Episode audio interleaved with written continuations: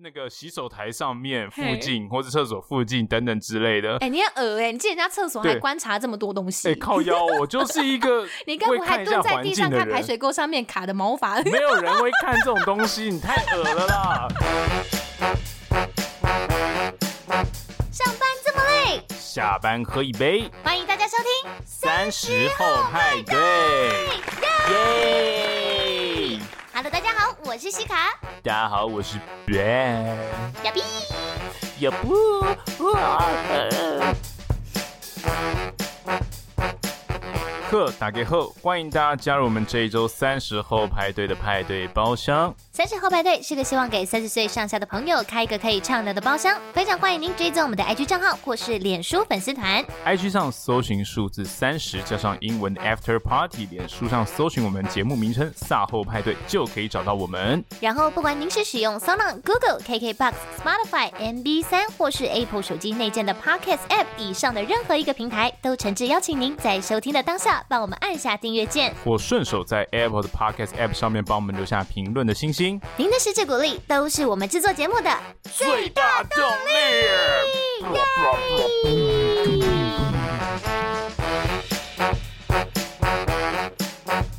好的，我们上一周呢，终于举办了我们的节目周年感谢祭。嘿，感谢ですね，感谢赛耶！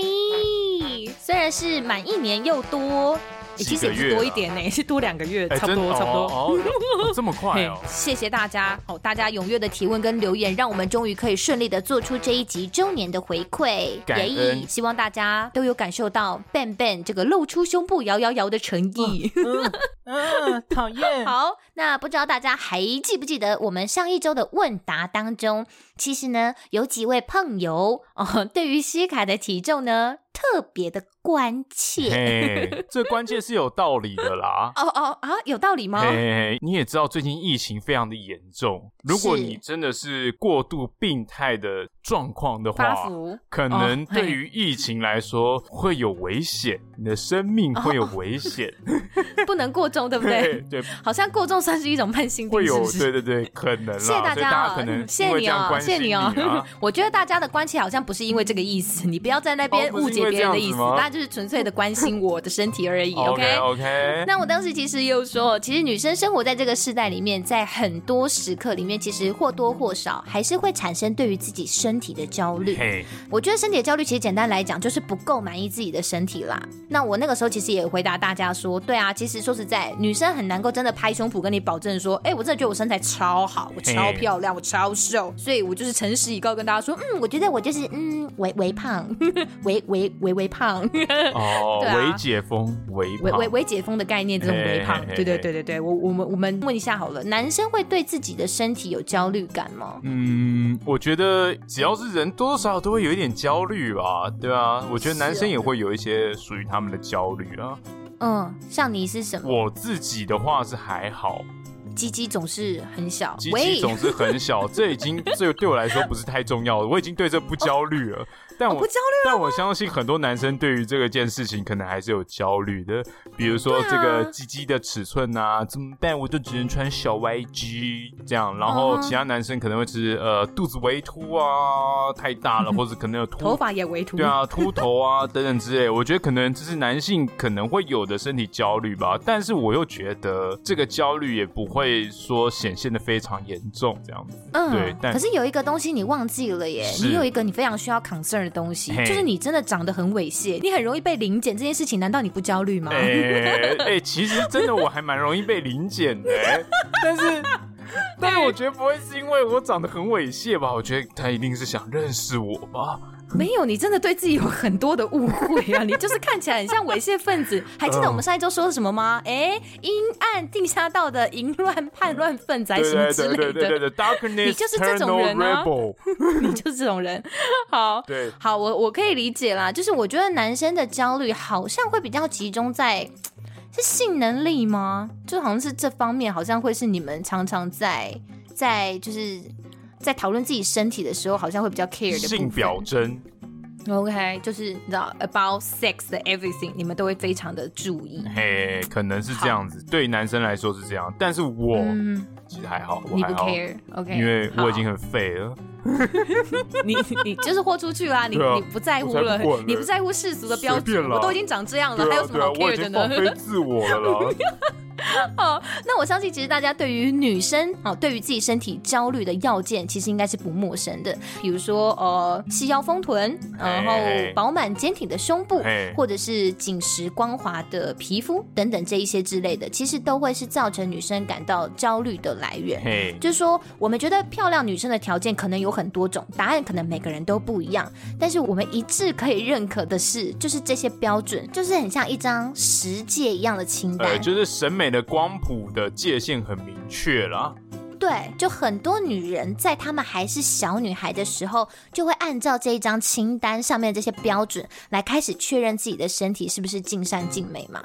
那这些讨论其实已经非常非常多了，而且随着现在时代的演进，其实十年前对于漂亮、对于美的身体的标准跟现在也已经不太一样了嘛。是，像以前的我们可能会喜欢的就是那种呃比较排骨精的啊，喜欢那种真的很瘦的那一种啊，对。但是现在你不觉得我们现在这个世道好像比较吹起一股这种健康美的风潮？没错，蜜大腿，对，我只喜欢蜜大腿。哎，我正想讲，对。哦对，就是大家喜欢这种，哎，开始有点肌肉的哦，我不喜欢那种三比八的哦，像微风一样拍在脸上，哦，听起来超可怕的，对不起，真的是很不行，你赶紧别讲起，哦，对不起，对啦，反正就是社会开始，我觉得崇尚的就是一种体态管理、健康管理这样的概念，再加上可能像是，哎，我们的这个女性主义的抬头有没有？然后我们可能社会结构的一些翻转，再加上其实现在的网络非常的发达嘛，所以我们其实是。可以很快的去接触。到很多的讯息啊，很多的图片等等之类的，所以其实我们看到东西是越来越多样化的，所以我们也能够接受到越来越多种不一样的审美观，甚至是价值观的冲击的这样的刺激。所以其实，在这样的社会氛围下，的确，我觉得我们对于美丽的评断，我们可能是更加开放了。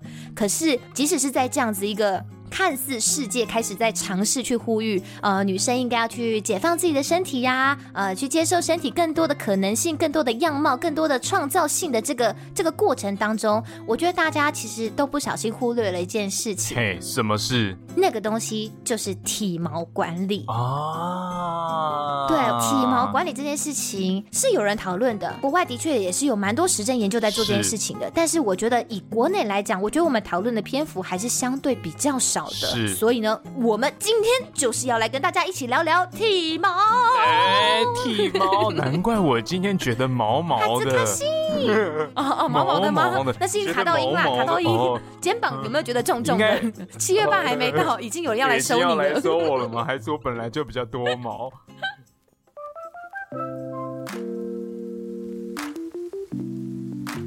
好，我就来问问西卡酱。嘿啊，西卡酱，米虾米。你对这个话题有这样的兴趣呢？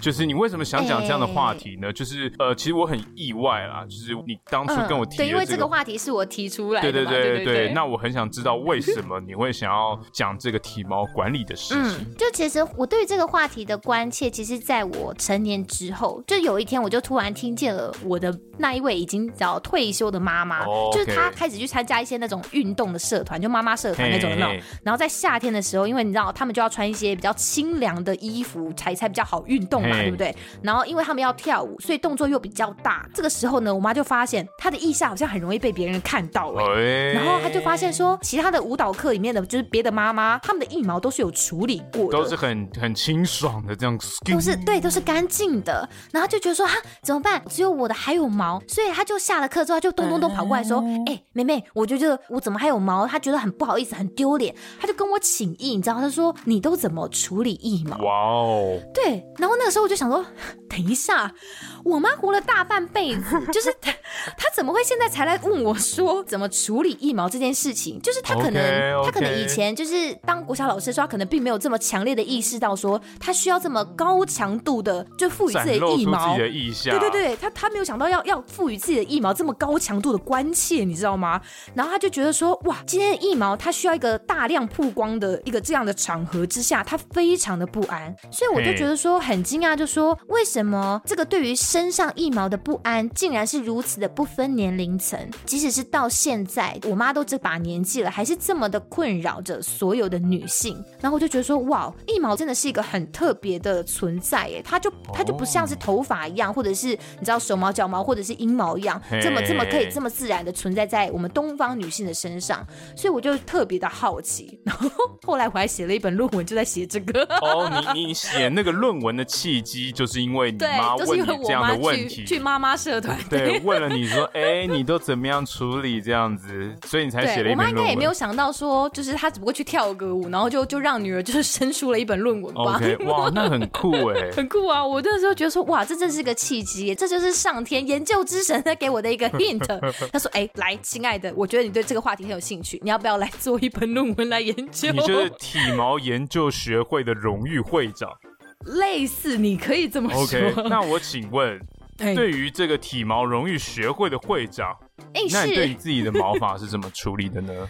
你是说腋毛这个部分吗？腋毛就腋毛，当然是除毛啊。哦，你还基本上你也还是会除毛的吗？我是除毛的。对，那那像那时候你妈问你这个问题的时候，你怎么回答她？我就跟我在讲说，用小镊子拔这件事情，其实真的是比较辛苦的。我相信有在用小镊子拔腋毛的女生，一定都非常的清楚，这个姿势真的是非常不符合人工哎、人体工学。你知道你讲到这个动作，对，我想到连胜文。怎么了？他有一以前有一个拉筋的动作，是不是就很像？是不是就很像？文艺青年这个这个就很像在拔的动作，类似，反正就是你知道，就是你这边弄完之后，你还要去弄另外一边，所以那个脖子是真的很不舒服的。所以我就说，哎、欸，我妈这把年纪了，你要不要就是用美体刀啊、刮毛刀这种东西，就是处理一下就好了。我说，其实进入夏天这样子炎热的天气，其实也一阵子了。我相信不仅仅就是我而已，我相信很多的女孩子每到夏天都一定要做的事情就是除毛嘛。就不管你今天是腿毛还是腋毛，甚至是可能解封之后，大家你知道，每到夏天我也要去海边，去海 边。对，大家去海边是不是？如果你今天身材很好，你要穿那个开高叉那个比基尼，有没有？哎、欸可能你也要除到一些比较 secret place 的一些，哎呦，一些比基尼线，我们俗称的就是比基尼线，就是这个意思嘛。Okay, okay. 就是因为天气变热的关系，所以我们呃衣着的改变，就会使得我们露出来的皮肤多了，露出来皮肤多了，就代表我们露出来的体毛也就多了。欸、其实夏天的时候啊，欸、我也在想，如果我身为一个男性穿比基尼会怎么样？我要穿一个最猛的，然后把我的比基尼先露出来。可以啊，会不会被剖成两半？欸、我记得有一个装束是那个什么，呃，哎、欸，什么哈拉排球什么猛男的，欸、什么有有一部电影，它里面有一个角色是哈拉猛男秀嘛，他也有穿。可是我记得有一部是打排球的，欸、然后里面有一个角色就是穿那种超级开高叉，有点像是摔跤选手的那种衣服，哦、那种就是也要除吧，哦、因为那个也开、哦、那个叉也开超高的。我现在是要去买个摔跤手的衣服去海边，我觉得好啊。那我们就是见面会的时候你就穿那一套，很爽哎、欸，可以吗？可以吗？可以，我相信大家都很期待。好，那就这么说定了。OK，打勾勾。不行，不顾你反对，你爱嘴嘛，就叫你穿那个出来啊。好，好啦，总之我相信夏天开始之后，渐渐的很多人都已经开始进行这个身体体毛的修整计划了。是。那我今天特别想要把腋毛这个部位的毛毛特别拉出来谈一谈。我这边需要为我们的腋毛稍微定义一下，为什么毛毛对我来讲这么的特别？好，就是因为我觉得对于东方女性来讲，它比起腿毛跟阴毛来讲，腋毛是真的很特别的一个部位。它特别的地方有两个，首先就是一个是它长的位置很特别，就是腋毛它.它不太像头发一样，你知道，它就是你知道，就是长就是头发就是向上人头上面的毛啊，就很明显嘛，对，除非你戴帽子或者是丝袜套头，不然大家都会看得到你头发长什么样子。所以它其实是处在一个呃没有那么容易被观察到的位置。可是它比起阴毛来讲，因为阴毛其实在整个身体的意象里面，它是比较隐晦的，而且其实是带着比较浓厚的性意涵的。所以它长的位置是是有它的独特性的。那另外一方面，其实因为人种的不同，还有价值观上的差异，其实东方女性在处理私处毛发的比率，相对于西方女性来讲，其实是比较少的。嘿，就是我们可能会除一毛，但我们不一定会像西方女性一样，对于阴毛的这个处理这么，就是这个比例这么的高。哦，这我可以理解啦，毕竟我是一个那个你知道体体毛阴毛研究者，不是不要体毛研究者。是体毛爱好者，对不起，对哦体毛，但是我我可以理解，就是的确西方人来说，他的体毛是比较旺盛的，是真的是真的，对对，所以他们既然要除，就是真的就是手毛、脚毛、阴毛、腋毛，所有东西都会一起除。可是对于东方女性来讲，其实我们的手毛、脚毛，甚至是其他地方的毛发，可能没有到像西方女性这么的旺盛嘛。所以相较来讲，我们可能会留着我们的腿毛，但是我们是不会留下我们的腋毛的。是，就等于说，其实腋毛的存在对于东方女性来讲的特别，是因为它没有模糊地带。就它不像腿毛，哎，有一点点细毛，哎，也没有关系，不行哦，女生就是要完全没有毛的干净一下，就是要 fresh，对，要 fresh，而且还不像阴毛，你知道就是会有那种什么巴西式除毛吗？还会有那种图案的，哎，你不知道？哦，我知道，就是毛发理成图案，就是觉得那样很性感，就是他们会修整，就是有一些有这个也是从国外传进来的嘛，就可能会有人把它修成就是从什么长长条形啊，还是爱心状之类，那个叫做巴西式除毛。以以前以前有一阵子很喜欢啦。对啊，你是说有点聚集吗？自己可能没有办法。哦，好，请继续。总之呢，一毛就是会去掉，没有没有任何讨论的空间这样子。可是说实在的，在我们还没有去做一些叫透过高科技的辅助之前，腋毛这个东西就是会不停的生长。就是青春期过后的少男少女，基本上腋毛的生长就是我们的第二象征的其中一种嘛，它就是会 keep going 的，对，出来跟你 say hi，没错。对，所以你有没有想过，就是我我因为我们的听众朋友当中应该是六成男性，四成女性，所以其实也不少哦。我们的听众朋友里面也有不少是我们女性朋友。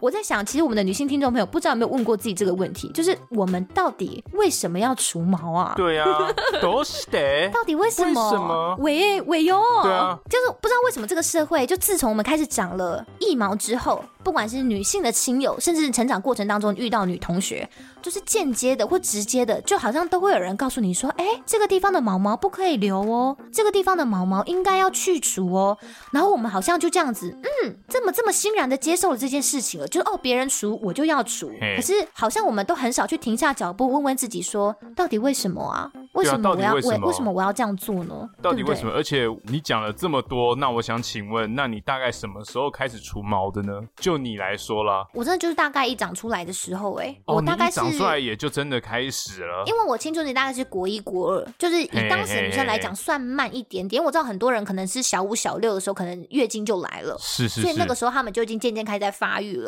然后那个时候我记得我是因为那个时候国中的时候有一个很好的同学，因为他有两个姐姐，家里面有两个姐姐。然后他就是从小看他姐姐都会除毛，所以他就自然而然的知道说，哎，这个东西是需要处理的。然后那个时候因为很要好嘛，就会去他家玩。然后有一天我就发现，嗯，他洗完澡之后就看他在那边拔自己腋下的毛，他就拿一个小镊子在那边拔毛，你知道吗？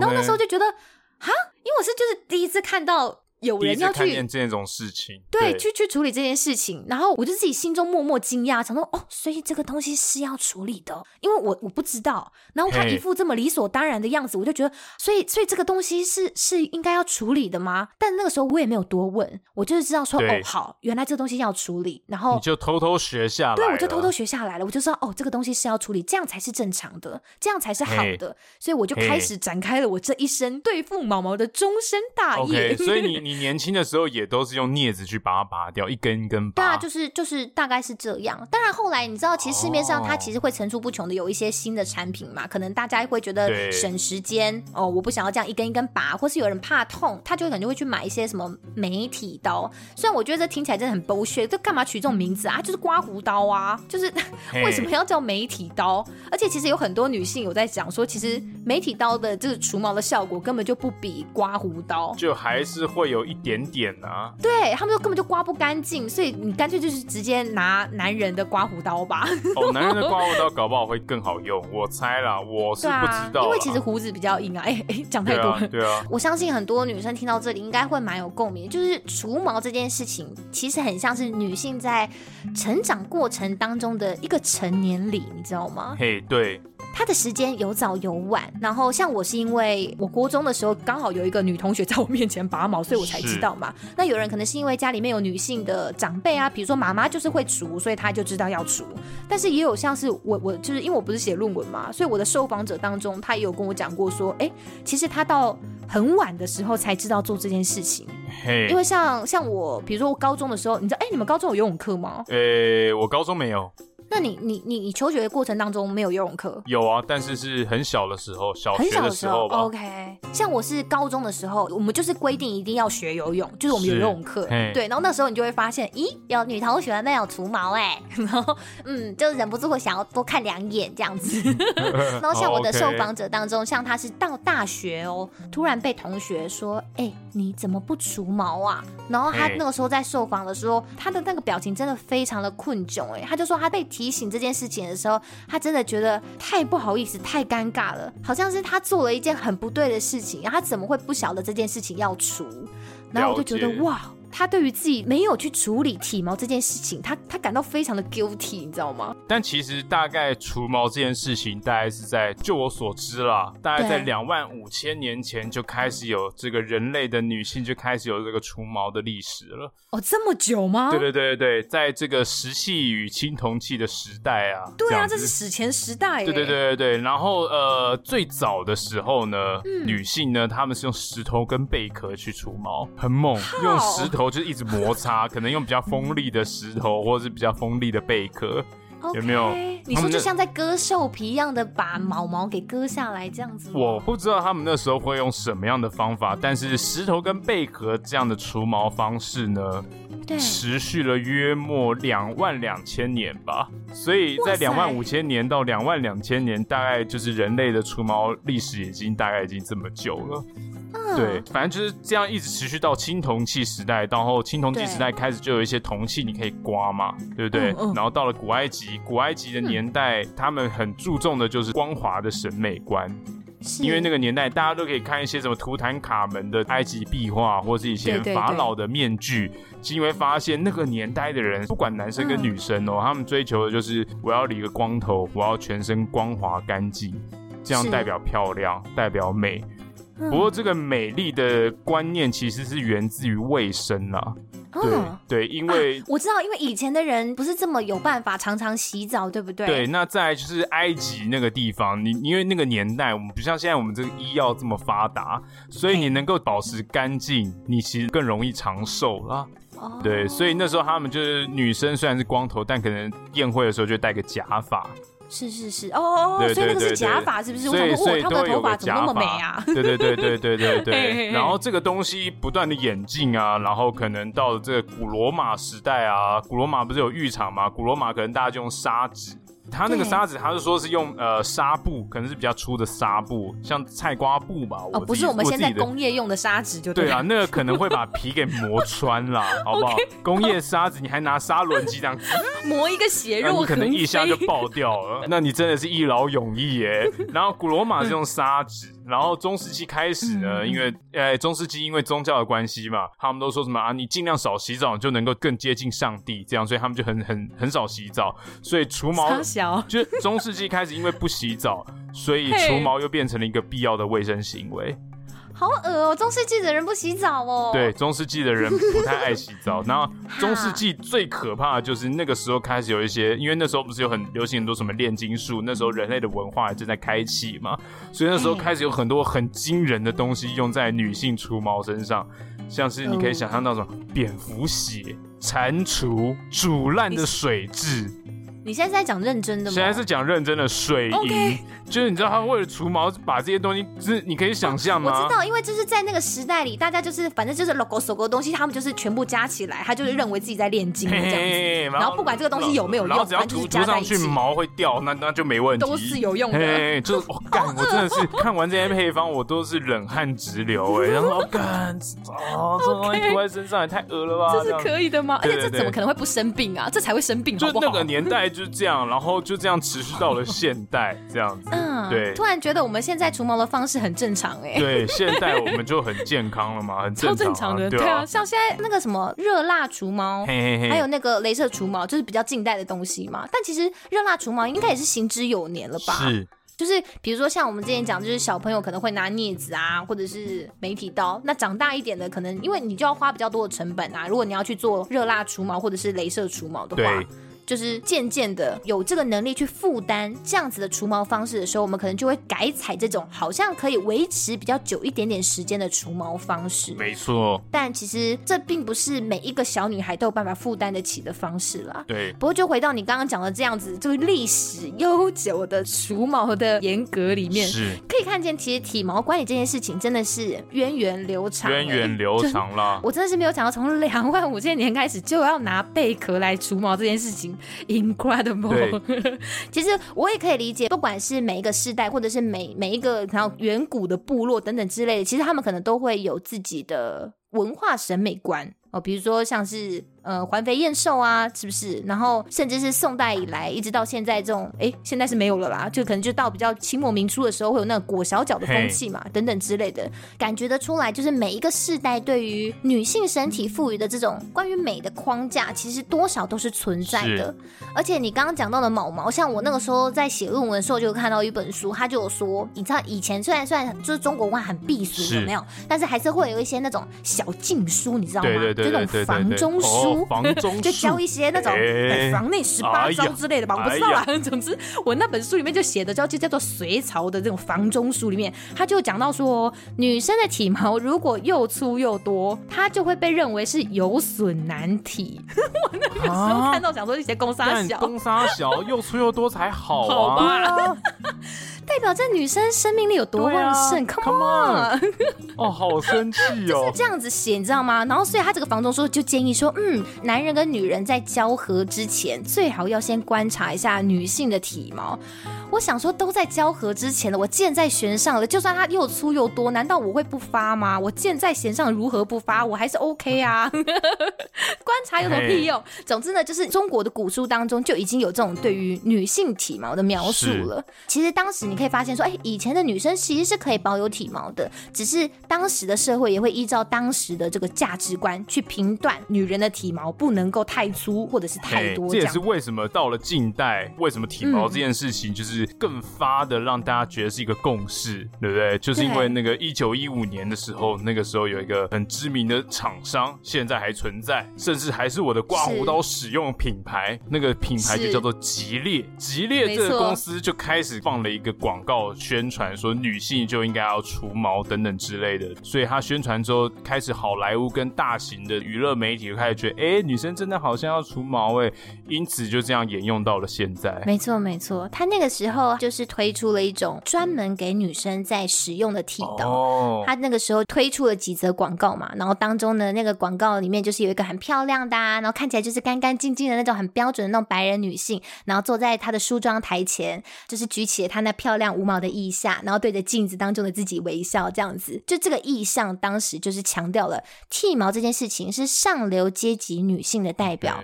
她去强调，去强化一个印象说，说拥有这样子漂亮、干净、没有毛的腋下，是女性们好的装扮的必备条件之一。所以导致当时知道广大的美国女性们个个都疯了，就觉得啊，我要除毛，我要除毛，大家开始非常积极的向往这样子没有毛的腋下。所以其实也渐渐的，你知道西风东渐之下，渐渐的就召唤了近代的不管是东西方的女性，有没有就是对自己身体的源源不绝的焦虑，就是觉得说啊，我的腋毛好像要长出来了，这样不行，这样安对。就是这样子的焦虑，因为其实大概在中国三零四零年代的时候，其实我们还没有流行除毛诶、欸，你知道，就是像那个嗯。呃李安那一部怎么办？我突然忘记了哦。色戒，对他那部里面，大家还记得那个时候曾经有就是引起一股讨论，就是汤唯那个时候他在镜头里面全裸的时候，他的腋毛是炸裂的嘛？对啊，对啊，他就是一个很原始的一个状态。媒体有去访问他说：“哎，为什么就是汤唯在镜头当中的腋毛是呈现一个这样的状态？”然后李安就回答说：“因为其实，在那个年代里面，女性是没有要除腋毛这个习惯的，所以他希望百分之百还原当时的女性的样貌，所以他就要求汤唯留了八个月的腋毛不可以除。”哎，所以好赞哦对，就是原汁原味的上阵啦，吼，嘿嘿嘿。哎所以渐渐的，因为西方的这个这兴起的这个激烈带起的这个潮流，所以我们也开始觉得除毛这件事情是必须的，这样子。嘿，这也是为什么我们去各个这个女性友人啊，他们的租屋处啊、厕所啊，哦哦，很喜欢去女性租屋处，哎，不是不是很喜欢，就是你总是去的时候，你总会发现一些东西，有一个绿绿橘橘的东西，看起来像刮胡刀的东西，哦放在那个呃那个洗手台上面附近或者厕所附近等等之类的。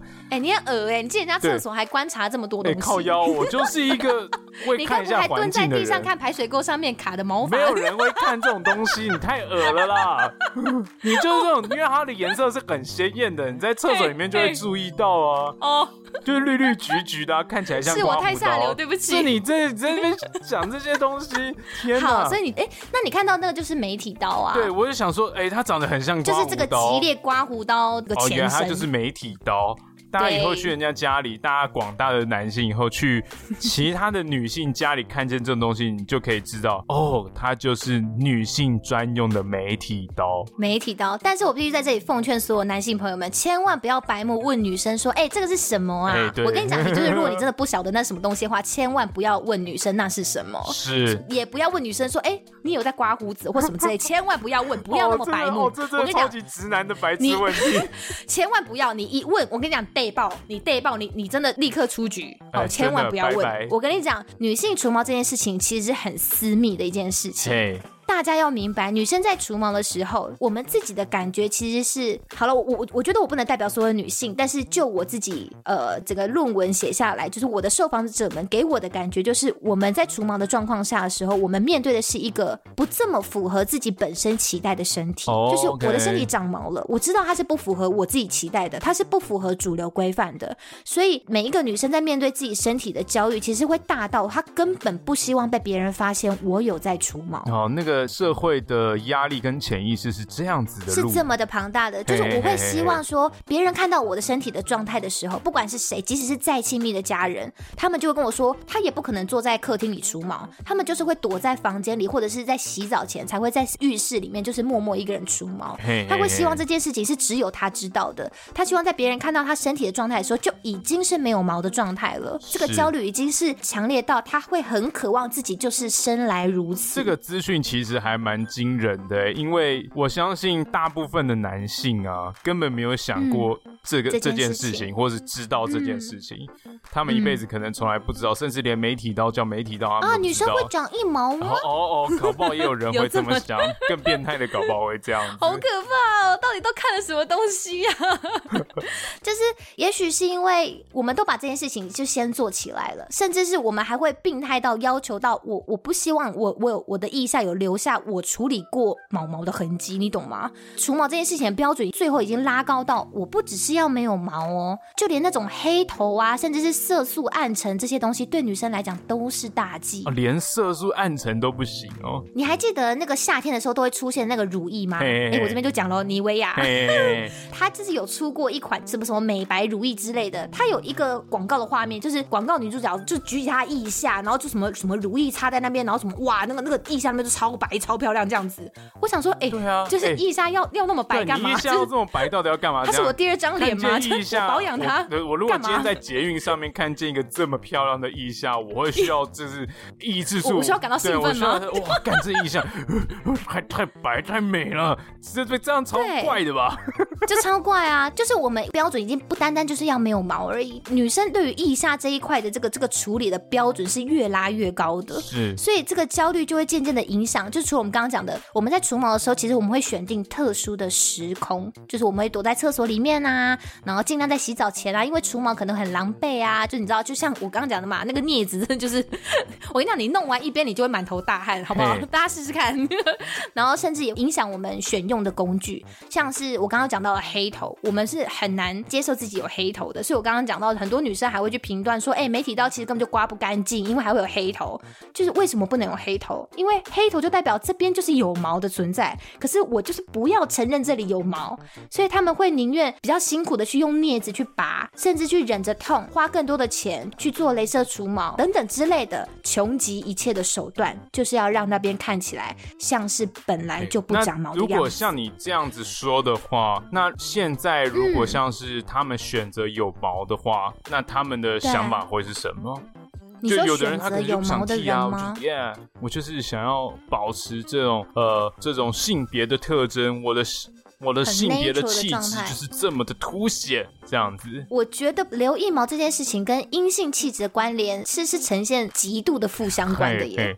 不太会有，呃，我觉得大部分啦，大部分的女生不会觉得自己留腋毛这件事情很性感、很女人，其实是不会的。就是我们刚刚讲到了，为什么我们女生会希望我们身体看起来就是本来是没有毛的，就是因为我们刚刚讲了，吉列它就是这样子灌输近代的女性这样一个。强调一个这样概念，就是你好好的除毛，你拥有漂漂亮亮、干干净净的腋下，你就是一个好女孩哦，你就是个上流女孩，巴拉巴拉巴拉之类的嘛。这都是因为毛发跟性别气质的紧密连接有很大的关系。嗯、也就是说，女性除毛是为了要去维持我们自己的阴性气质。我必须要除毛，我才可以是一个女生。了解。就等于说，吉列这样子透过媒体，他去重建出来了一个，等于说他就是一个社会化的建构的过程，你知道吗？他去重建出来一个根本就不是客观的结论，他就像是一个为了赚钱的商人，就像就像呃呃呃情人节，oh, 我就是要卖巧克力，所以我告诉我拍了一则广告说，哦好，情人节就是要送巧克力，然后哦哦大家都说哦要送巧克力才叫过情人节，对，或者是求婚的时候一定要一定要送钻戒，没有没有钻戒就不会很久远，就是这些都是这是商人想出来的东西吗？一九三零年代到一九六零年代的时候，你知道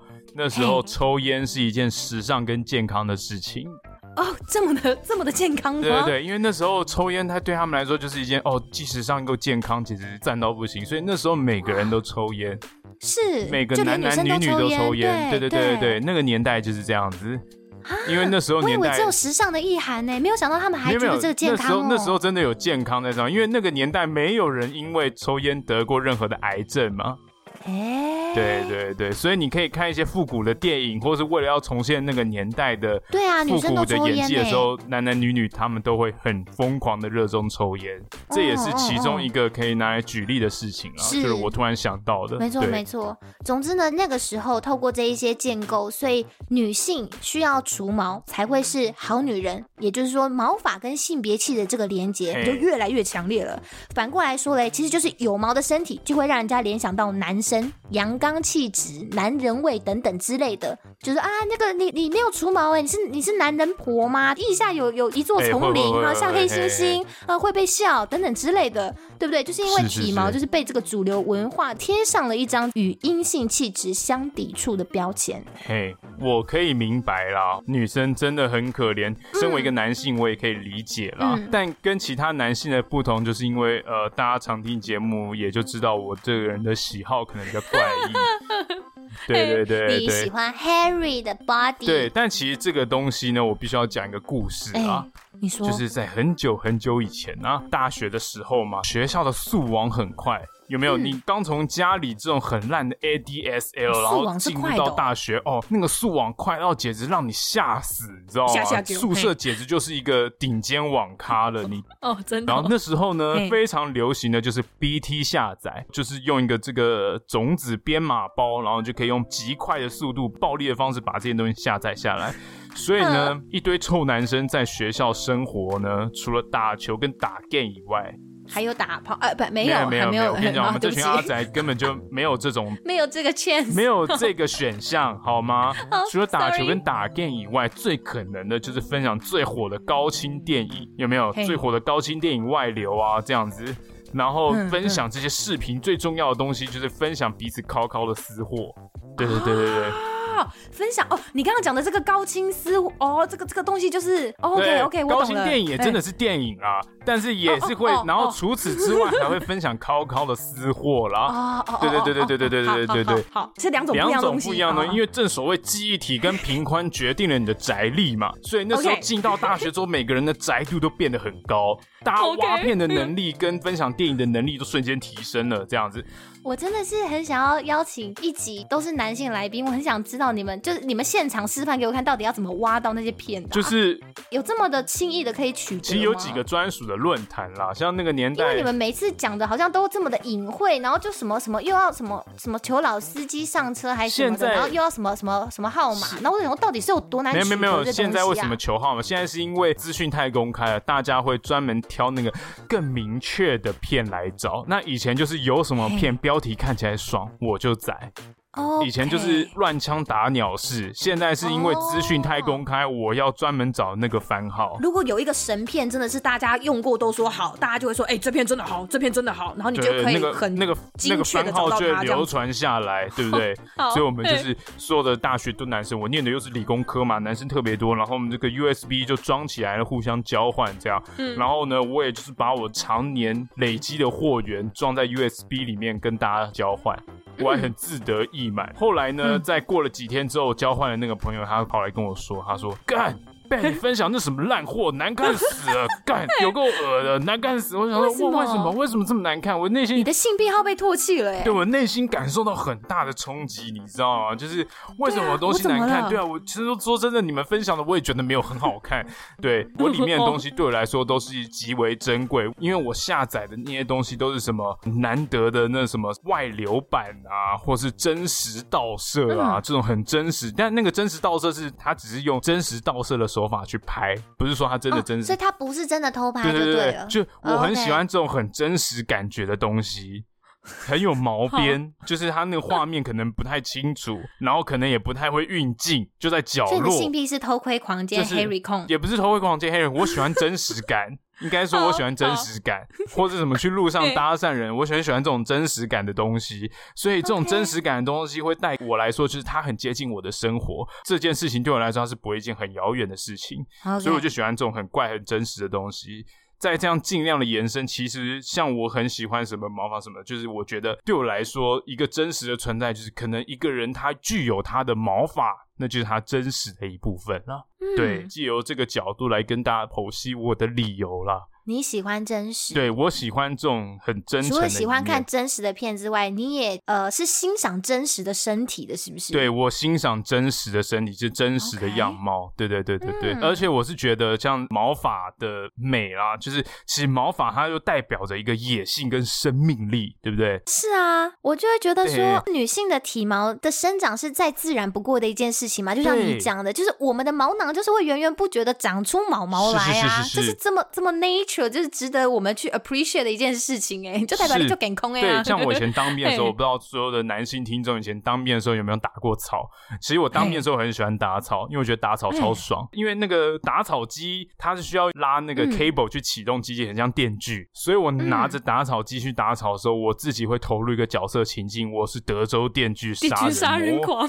对，我就是把这些草给杀爆。我就觉得哦，好爽哦，就杀这些草，干好过瘾哦。然后草那喷汁这样，反正我很喜欢打草就对了。然后你喜欢打草的理由好智障。对，很智障啊。对，然后夏天的时候打草呢，草又长得特别快。你夏天草打完，隔个三天，干就说，哎，前天才打草坪，马上又长出来了。那个草简直就是那个速度，简直就是让你这个迅雷不及掩耳。你还没有习惯这一切，它马上就长出来。所以你看这个草是这样长的，然后你又放在体毛上，你就会发现，其实你的毛发跟草。我的生命力是一样的，知道吗？你刮了之后，你可能你也就是啊，我正常的作息，然后突然就哎干，他有没有注意怎么突突然突然爆爆开来了？就我就觉得哇，对我来说，它就是一个生命力的展现啊，就就是一个你生命力量的延伸呢。我觉得这件事情是很迷人的，就是生命力量的延伸这件事。是，所以我才会觉得这件事情很值得大家来重视啊。因为我觉得很可悲的是，为什么女生的体毛的伸展变成了好像是我们对于这种。你知道，就是僵化的二元性别观的一种邪恶的挣脱跟破坏，好像长了毛的身体就不是女人了。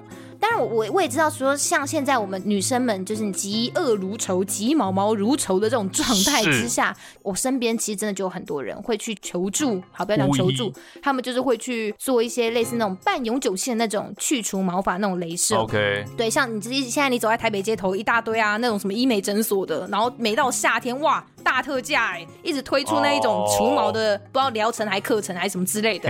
我每次听到这个呃，就是小姐你要不要试试看我们这个疗程跟课程的时候，我常常翻他白眼的。请问为什么这些机构都很爱叫什么疗程或课程啊？请问我的身体是有哪里不正常需要治疗吗？还是有哪边需要再教化的部分？我不懂哎，为什么要叫疗程跟课程？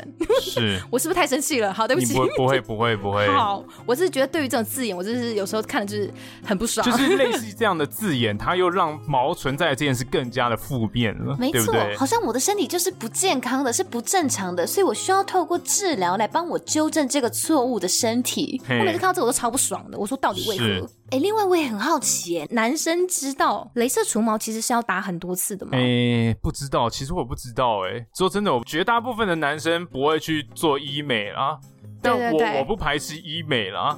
但我知道，我有曾经做过一些部位的镭射，我知道那个镭射就啪啪啪，就是哦，好痛哦，嗯嗯嗯，刺痛刺痛刺痛，所以是是这种这种东西吗？对对对，就是类似那种机器啊，它就是也是凝聚一些能量，然后就打在你的毛毛上，因为你的毛毛是黑色的嘛，所以它会吸收那些不知道是红外线还是什么之类的能量就对了。对不起，我其实也不太明白，因为我没有做过。烧掉、黑掉、爆掉，它就是会破坏它的毛囊就对了。OK OK。对，那今天的毛囊小教室呢，就来跟大家讲说，其实这个永久除毛，在那边跟大家就是强调一下，永久除毛。其实，在某些状况下，它不是真的 forever 没有毛。就是我们听到永久除毛这种字眼，你会觉得 Oh my god！我就是打了一次之后就一劳永逸啊，超爽、超棒棒。其实不是这样子的，因为有时候其实，在医学上，这个字眼的解释还蛮宽松的。OK，就是其实毛发是有个生长周期的，你知道吗？像是比如说像美国 FDA 它的它的认定是说，除毛之后只要超过一个毛发的生长周期，大概是六到十二周左右，其实大概就是一个半到三个月，只要在区间里面你没有长出毛。它就叫做永久除毛，OK，所以通常就只能维持这样子而已。对，但其实这跟我们想象中可以 可以接受的永久的定义其实差很远吧这 三个月你跟我讲永久，对不对？因为每一次镭射治疗的时候，它大概只能破坏大概三成到四成的毛囊，因为有一些毛囊它还在休止期，hey. 这个时候在休眠的毛囊它是没有办法被镭射除毛打掉的。是。所以你一开始达到的只能就是顶顶多达到一半的毛毛，那剩下另外的毛毛它就会在另外一个生长周期的时候又长出来。所以你要打很多次才会，对，才会真的不会有毛。没错，而且毛囊它就是经过一段时间的休养生息之后，它还是会恢复它的生命力的。就变成说，你可能过了一两年，你可能有一两年的确都没有毛毛，甚至是你长出来的毛毛很细很软，根本看不太到。但是过了时间久一点之后，它可能还是会慢慢的再长出一些东西来，斩草不除根，春风吹又生。真的是很很多人真的非常苦恼。那说到这个镭射除毛，我必须要分享一件我真的觉得也很气的一件事情。你知道日本社会有多疯？好，我这边必须要先感谢一下日本社会捐赠给我们疫苗了!好不好？我我们衷心感谢，耶、yeah!，谢谢他们。但是我必须要说，他们社会还真的是还是蛮病态的。怎么说？怎么说？其实他们对于身体的这个这个毛发的焦虑，在日本社会里面其实是更强烈的。你知道有许多日本的小学女生。会开始介意自己的手毛、脚毛，甚至是脸上的汗毛，所以导致有很多那种日本美容中心，他会推出那种专门给小学女生的儿童除毛疗程。小学生儿童哎，才七八岁、十岁左右哎，他根本就都还没有青春期。我我真的不懂哎，就是你要他去打镭射除毛干嘛？也是蛮……你知道那时候我就是知道这个资讯的时候，我真的非常非常的震惊。我想说，干这个世界到底还要制造多少的焦虑？就是让女生从小就这么厌弃。自己的身体，我就觉得哇，对，而且我们我们现在讲到的，就是其实是就是女生对于自己身体认同度的一个不足，就是你知道，其实这个社会对于女性身体的前置，像就以我自己来讲，它已经是一路延伸到可能我们女性长大成人之后，我们进入职场之后的身体规范，它都还是跟体毛息息相关的，你知道吗？像是比如说最最大家能够理解的就是女明星，好不好？模特儿是，就你能够接受女明星跟模特，然后大哇就是大炸毛，然后拍拍照片吗？我可以啦，但是我相信大部分人是做不到的。对对对对，就是大家会会有这样子的要求嘛？就像哎，你知道之前不知道是第三十届是是金曲奖吗？王若琳是，就是她好像也是，我超喜欢王若琳的，天哪，我超爱，她超酷，因为她她就是她就是酷爆嘛，因为她在那个呃好像是颁奖典礼的后台之类的。他受访的时候就被记者发现说：“哎哎哎，王若琳没有除毛哎、欸欸。”然后隔天新闻当然就是不会放过他，就娱乐头版头条可能就是说：“哎、欸，王若琳没有除毛。”是。然后当然就他就超大方啊，就超酷啊，就说：“哎、欸，其实我不 care，这一点都不 bother me。就是大家就会去 care 这些，你知道，在镁光灯下的职业的女生是如何去规训她们自己的身体，去处理她们自己身体的嘛？那就以我自己来讲好了，空服员，其实我有好几位受访者，其实是我的同事.然后其实他们就表达过这样的担忧，就是说我我不知道，就是那一阵子，可能大家已经知道淡忘，就是我们换了新制服的那一阵子，哦、oh，大家不知道还记不记得无敌铁金刚的那个驾驶员的，对对对对对对，对，对，对，就是我们有新的制服，对，那我们新的制服设计会让我们腋下那一块皮肤更容易被窥见。是。这个设计你知道造成多少同事的焦虑吗？就是有那一阵子就兴起一阵讨论说，哎、oh. 欸，怎么办？新的制服会一直露腋下啦，这 怎么办？我今天在扛行李的时候，我都觉得有人在看我的腋下，还什么之类的。就你知道，大家就变得很焦虑，就原本没有侵犯者用视线侵犯你的腋下，哇，好可怕！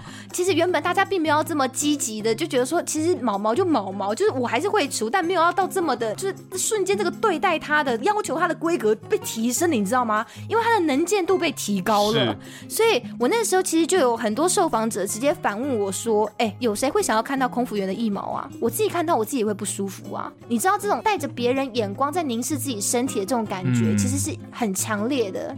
大家一定会觉得说：哎、欸，我我我是个空服员哦，我今天如果有一个有毛的身体，我其实是不适职的那种感觉，你懂吗？我的职业。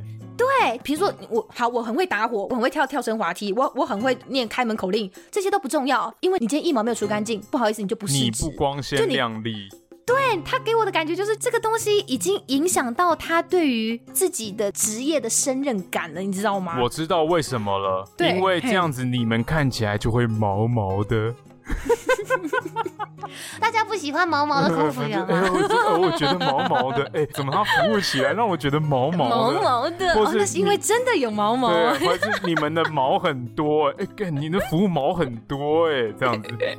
我这边想要强调的是，就是呃，性别气质的桥本，其实在每一种性别身体上都有一定程度的角力。我不是要说哦哦，就是女生就最衰，女生就超可怜。其实反观来讲嘛，这个社会会怎么样去要求女性展现她们的性别气质，就会用同样的方式去要求男性要怎么样去去维持、去 maintain 你们的性别气质啊。是，比如说会会希望你们呃，男儿有泪不轻弹，或者是看起来非常的呃勇猛。呃，非常的坚强，对，那那正如同女生也是一样的，就是我我们不能够行为举止太过的粗鲁，我们不能够呃有任何去逾越这一条性别气质的界限的行为举止出现，不然我们就会被社会认为就是 sorry 咯，你就是男人婆，你就是不够 qualified。这样听你这样讲，但其实我必须要说，我是一个会除腋毛的人呢，我是一个会刮腋毛的人啊，哦，对对对，你之前有讲，对，认识我这么久了，就是我周遭熟识我的朋友应该也有发现我是个会刮腋毛的人，大家对你的腋下也很熟悉。对对对对，嗯、我是不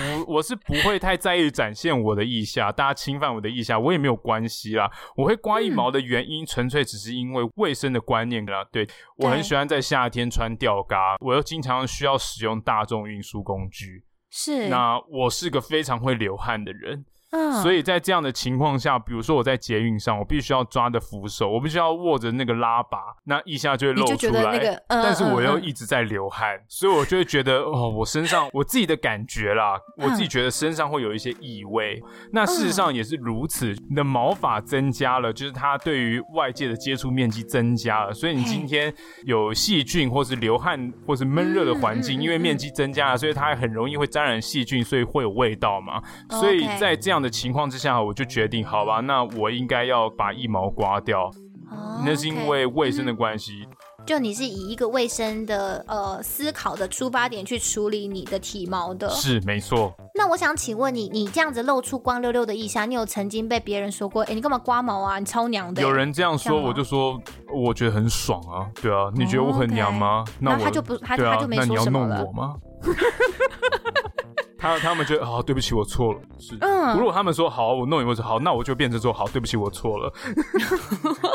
对，会怕会怕。可是我觉得，嗯，男生不除毛的，受到了这种，比如说真的会被笑娘啊，或者是很呃很像女生啊等等这些力道，跟女生不除毛的时候受到的这种谴责的力道，相较之下。还是不太一样的。对，绝对不一样啊，是啊。对，而且你知道，有一些男生像你是修剪腋毛，有些男生是不是会修剪阴毛？他们是不是会说，觉得这样看起来可以让鸡鸡看起来比较大？哦，对对，全部理掉，看起来好像会比较大。哦哦，要全部理掉吗？对对对，或者把它修剪短之类的，之之类的。对对对对。男生修剪腋毛这件事情，就除了像你刚刚讲的，可能也许是为了卫生观念之外，他修剪腋毛这件事情，反而是你知道，就是有益而无害的，就是我是为了让鸡鸡看起来大，看起来更酷，对，我也不会因此而觉得说，哎、欸，我你这样子你但你剪完之后根本不会有人想要看，你不要再自以为自己很有局了，好不好？没有，没有吗？一切都是错付了吗？对，哦，我今 Okay. 我今天要去参加一个 party，我要把自己身上的毛给剪干净。你以为今天真的有人要脱你裤子吗？嗯、没有。好 sad 哦，他可能满心期待说，今天肯定很有局，哦、我要弄得干干净净、漂漂亮亮。今天我很 fresh 呢，根本就不会有局，不要再想了。好了，我我我还要再讲一次，我不是要去诋毁男性在这条路上所做的努力，以及受到的可能呃各式各样的压力。我只是想说，其实反观女性，至少在除毛这件事情上，好不好？我们在做性别的这一条路上，其实真的是比较。呃，如履薄冰的，我们我们这样讲好了，好不好？就是其实真的不要小看这个小小的体毛跟腋下，我觉得这这一块皮肤真的是，然后就是就像我们在课上那种感觉到，就是不管是各种视线，还是自己的压力，还是来自哪边各种社会结构的压力，就是它已经变成一种各种权力争斗的一个场域了，你知道吗？就是体毛的去留一直以来都是一个，嗯、呃，就就我而言，我觉得它真的是一个。带着相当的一个政治性的一个东西，就它占据着女性在做女人的过程当中一个非常重要的战略位置。是，呃，做女人这三个字，其实好了，每次讲起来都还是让我非常的不舒服。就是如果有比较不熟悉“做女人”这三个字的朋友，这边跟大家稍微解释一下，就是这个词想要强调的就是说，我们的女生其实并不是生来就是女神的，而是必须要去透过不断的去规训自己的身体，去按照社会当中的性别脚本。然后去反复操演这样的性别气质。我们才能够成为真正的女人，大众认可的女人样式了。没错，我们才终于合格了。这样子，这叫做做女人。那当然我，我我我刚刚也讲了，其实男生也是一样的。就是如果我你做出了一些你不符合社会对于阳刚气质的期待，其实你们也是会受到一些排挤的嘛。对啊，我我所以我，我我觉得各有各的辛苦的部分。对。那其实像像你刚刚讲到的这个卫生观念的连接，你你讲的这个真的很好，是因为我也。研究后来访问到后面，除了刚刚讲的就是毛发跟性别气质的关联之外，我觉得第二个我发现到了新大陆就是大家会把毛发跟卫生观念这个东西做连接。Hey. 女性去除毛发，除了是为了要保有这个阴性气质的身体之外，她这个观念之所以会这么的根深蒂固，就是因为它已经升华成你刚刚讲的，就是一个维持身体卫生的观念了。腋毛它虽然可能呃长久以来她被社会标记着说哦，照顾好我们的腋下才是做性感跟漂亮女人的方法之一哦，但是我相信以我们现代女生来讲，其实性不性感、漂不漂亮，I don't care，嗯，因为这其实这是非常主观的事情嘛，我我不我并不觉得我一定要性感，我也不觉得我一定要多漂亮，可是当除毛这件事情一旦跟卫生的维持扣连上之后，除毛这件事情就变得不再主观，它变得客观起来了，你知道吗？是。有异毛就好像代表就是你刚刚讲的那边就是有异味，我就是觉得脏脏的。就像我那时候就有一个受访者，他用了非常强烈的措辞，他跟我讲说，就像你今天鼻屎粘在脸上一样，你难道不会去想要把它弄掉吗？他就说异毛对他来讲就像是一个如同秽物一般的存在。所以我就觉得、哦、哇，哇，他真他真的很讨厌他的腋毛哎、欸。哎呦，好吧，对，哎呦。所以你知道，就是一旦、嗯、一旦这个事情已经升华成是一个维持卫生的一个观念的时候，就感觉像是变成是我们每天起床都要刷牙洗脸一样，你知道吗？是，已经是个再正常不过的个人卫生观念了。它已经提高到一个更高层次的生活规范了耶。嘿。所以就代表说，除毛这件事情在女性身体上的强制力就变得更高了，你知道吗？了解。哇，那个时候访问到后面出现了这样子结论的时候，我真的是啊，久久不能自己，想说天哪，这个东西真的是。终于其实也算是解答我心中的一个疑惑啊，就觉得说，嗯，其实我并没有觉得我一定要多性感多漂亮，是，但有那个东西好像就是会觉得怪怪的，嗯、就觉得脏脏的这样子。嗯，但我自己的感觉是这样啦，嗯、这边再跟大家分享一个小故事，请讲。以前就是大学念书的时候啊，男生们会聊一些废话嘛，就说，哎、我喜欢什么样的女性啊？她很正，她很漂亮，怎么样的？嗯、那那时候呢，就是大家的主流观念都是白白瘦瘦、头发长长的这种漂亮女生嘛，对不对？嗯、就这种很基本的款式嘛。是女生。对对对。嗯、那那时候我就说出来说，哦，其实我很喜欢小麦色肌肤的女生。我觉得很赞.但那时候说出来之后，绝大部分的男生都没有男色的无法接受，嗯、就是哎呦，那个我没办法，那个我不太很喜欢。小麦色的皮肤，可能就是偏偏健康颜色，小麦色，经常户外的女性，大家那时候很多男生就觉得，呃，我没有办法怎么样，那我心里就觉得很纳闷，想说为什么明明在这个西方媒体、好莱坞的电影里面，这样的女性是层出不穷的，为什么今天讲到这上面，你们就觉得没有办法？而且他们超爱花钱去做那个，就是。日光浴的，对我我我我那时候的我就觉得很很困扰，但后来呢，经过长时间的生活经验累积之后，我发现了一件事情，就是、嗯、其实那个时候啊，大学生嘛，他们也还是学生，嗯、虽然他们的审美观念呢，从以前到那个时候都是由这个主流媒体所培养出来的审美，是他接受的是一贯的审美，所以这些审美观念建构起来，对他们来说，美的形象是很狭隘的，就是主流媒体的美、嗯、比较单一化，对主流媒体的美。才是美。那像我可能就比较怪，我比较喜欢看一些有的没有的东西，所以我的这个触角可能比较广。所以在我毕业周游列国，经过很多的生命历练之后，也才发现，就是其实就是你的生活圈没有在向外的拓展。你如果今天把你的生活经验的圈子放大之后，你看过的人更多了，其实你的喜好会因此而改变，不会再是一个主流媒体塑造你的形象的样子。是。然后呢，我就发现了一件很重要的真理，是是什么呢？就是真正的漂亮是不分种族跟肤色的。就是对我来说，如果今天她是个美女，她就是个美女。你把你的经验生活圈放大之后，你能接受度就更广。所以我觉得毛发的这个喜好也是这样子。嗯。你可。能一开始对于这件事情你很难接受，因为你的生活来说很狭隘，你就觉得这个东西很。我看到的都是光溜溜的身体啊，光溜溜的腋下啦，对对对对对，没有光溜溜的身体。如果说你今天生活圈放大，比如说你既然有一个长期相处的伴侣了，结婚了，嗯、有老婆了，可能你知道这个老夫老妻在一起相处久了，可能这件事情就不会再 care，你开始接受这个事实的真相。某一天大惊，老婆，你一下怎么了？为什么会长毛？对对对你开始是不是背着我在偷？偷吃了，你是不是偷偷的去吃龙虾，跟奇梦一样吃龙虾？重点就是你接触的这个范围变大，你会开始接受。是，我觉得你也不一定说听完我们的这个节目，你一定要去外面去拓展啊。只是这是我自己接，对对对对，也也不用因此就觉得说哦，我一定要逼自己喜欢上有毛的腋下，不用不用，不是这样。为什么可以接受？那是因为我这人思考比较怪啊，就是我我比较能够接受很多有的没有的事情，所以 我也就莫名其妙的接受了这些观念。大概是这样。谢谢笨笨周游列国之后的分享，对生命经验，他什么都吃得下。靠腰。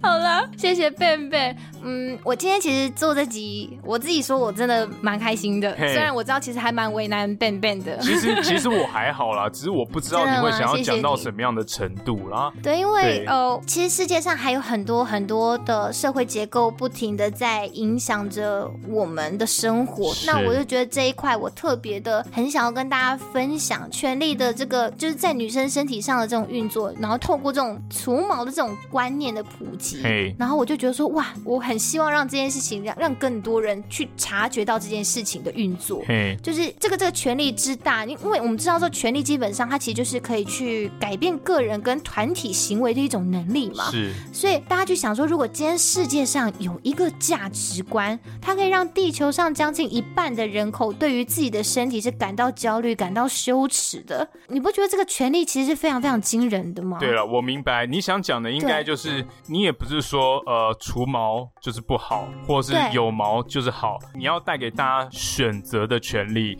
今天你可以自由的选择，我想除毛，我不想除毛，应该都要给予一样的眼光。是，然后这个自由是他可以因地制宜的自己去选择对。就是当我们知道这件事情背后是有这样子的机制在运转的时候，至少我在做这样子的选择的时候，我是有意识的。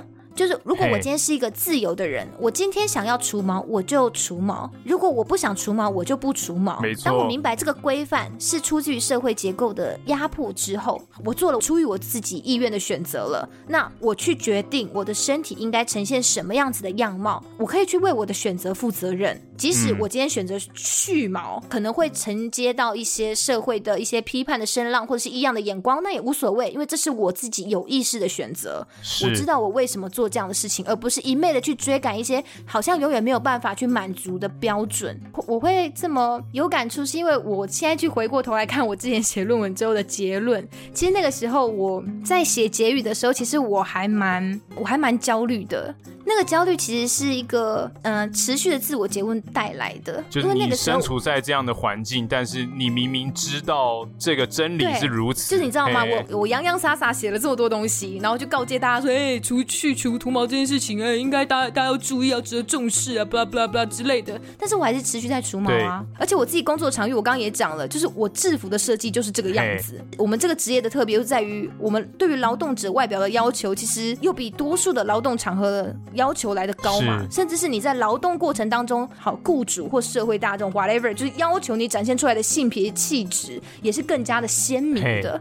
所以当时我一度很排斥这样的自己，你懂吗？就是写到走火入魔，你知道吗？就会觉得说，好像是你知道在写作的时候是一个人格，然后在线下工作场域里面的我又是另外一个人格，这个这个之间是是断开的，你懂吗？你好分裂，我 因为我那个时候就是一边写，就是一边工作啊，所以你知道，就是下了班之后。要正笔疾书写一些好像很 hater 的这种字，然后在上班的时候，你知道就又要又要看起来就是啊，非常努力维护外观，穿高跟鞋啊，开高叉制服，嗯，在客舱里服务别人呢，呵呵，这样的小天使形象，你就觉得哦，天哪，我人格分裂，哦，难怪大家现在可以理解西塔为什么是现在这样子，因为他曾经有这么扭曲的生活经验啊，我有二十四个比例这样子。对对对 没有啦，其实其实我只是想要告诉大家一个重点，就是很多时候行动的方式从来就不是只有一种。嗯，今天讲完这么多，其实并没有要跟你说哦，从今天开始除毛的女性就是无知啊，就是臣服在这个父系霸权的社会体制之下，绝对不能除毛这样子，不是不是这样子的，亲爱的，对对对。如我觉得以前过去的我曾经这样子这么这么，就像你讲的这么扭曲自我的这样子，其实是因为我觉得我想错了，除毛不对，所以我就不应该除毛的这个想法，其实只是把我从一个。一个性别的牢笼里面抓进了另外一个性别的牢笼而已，框架换框架，对对，就是你今天只是从一个父系霸权的框架里面换到另外一种论述的框架里面，就可能是某个女性主义者、某个流派突然跟你说，哎，这样不好，然后你就不做，但其实终究你都是在福音某一些霸权嘛，你不是出自于你自己对于你身体的掌控权去做出来的决定，是，所以我就觉得说啊，以前这样子真的是辛苦自己了呢，其实可以不用这样子为难自己啦，对自。己好一点是没有关系的呀，稍微对自己放松啦。没错，只要你现在的状态是一个很稳定的、很满足的、跟自己的身体共存的一个状态，我觉得这样就很好。那你知道，在国外有那个女生，她们就是为了抵抗除毛或是宣扬女性的权益，她们就决定不除身上所有的毛。然后你知道有对有些西方的女性，她们是会长胡子出来的。嗯，对，所以她们不除毛之后，她们就是她们虽然生理上是女性。但她们真的长出了茂密的胡子，你知道这是新闻吗？是认认真的毛发，对对对，对对是认真的毛发。他们就真的不除毛，所以脸上就开始长出胡子。他们是不是其实是有特殊的一些身体的状况啊？不是不是大多数人都这样吧？呃，其实你可以理解，因为我我真的是我我研究 研究了不少西方的 女体女性女女性，就是我可以大概理解，就是他们的毛发是真的茂密的。OK，就是有的人真的会是。就如果你真的放飞他们，他们真的真的会放飞他，茂密的生长给你看的这样子。对对对对对对，真真的会有这种情况的。所以我觉得相对来说，这些真的把胡子长在脸上的这些人呐，嗯，我的内心是很推崇也很崇崇拜的。所以当时这个新闻出来的时候，我自己在自己私人的 Facebook 上面有转贴，因为我觉得能做这件事情的人都很猛。嗯，对对对，我自己是觉得很很惊人啦。对对对对，没错。最后想跟我们听众朋友说，不管你是男生是女生，我想要让你们知道，你们的身体真的很漂亮，好不好？我我们的身体很漂亮，这样讲好像很恶心。你们的身体很漂亮，没错，我很美丽。对，我们很美丽，好不好？即使我们偶尔会焦虑，对，但但这没有关系，因为这很难避免，对不对？这世界时不时的都要这样透过方方面面的东西来敲打我们，来来来来控制我们。可是至少我们知道这些焦虑是从何而来的嘛？所以我觉得可以的话，我们就好好拥抱自己，哈，夸奖自己的身体好棒棒，大家快乐，你很棒，都在长毛毛哎，难怪觉得毛毛的。好了，希望大家都很喜欢我们今天的分享，那也非常欢迎大家到我们的 IG 账号或是脸书粉丝团，跟我们分享你对于这一集节目的想法，或是分享给你身边也有身体焦虑的朋友，好不好？我们不孤单，OK？那也诚恳的邀请您在听完节目的当下，顺手帮忙按下订阅，或是在 Apple 的 Podcast App 上面帮我们留下评论的星星。我我们下个礼拜天见喽，拜拜，拜拜。